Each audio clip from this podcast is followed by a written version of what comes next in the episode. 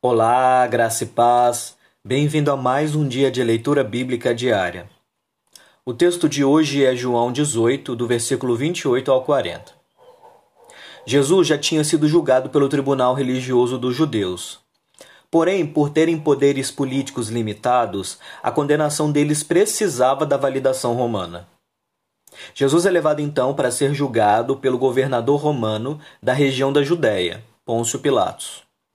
Ele foi nomeado pelo imperador Tibério para governar essa província e residia na região da Cesareia, mas durante as festas importantes ele ficava em Jerusalém. Os religiosos judeus vão então ao pretório, que era um quartel-general em que ele ficava, e apresentam diversas acusações contra Jesus.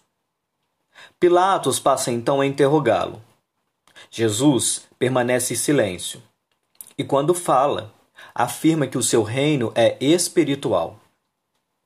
Pilatos não acha reais motivos para condená-lo à pena de morte e busca até uma forma de soltá-lo depois de mandar castigá-lo fisicamente.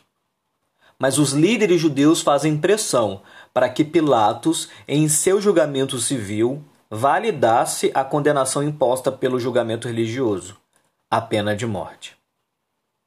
Aqui quem falou foi o pastor Marcelo Alves. Um grande abraço, Deus te abençoe.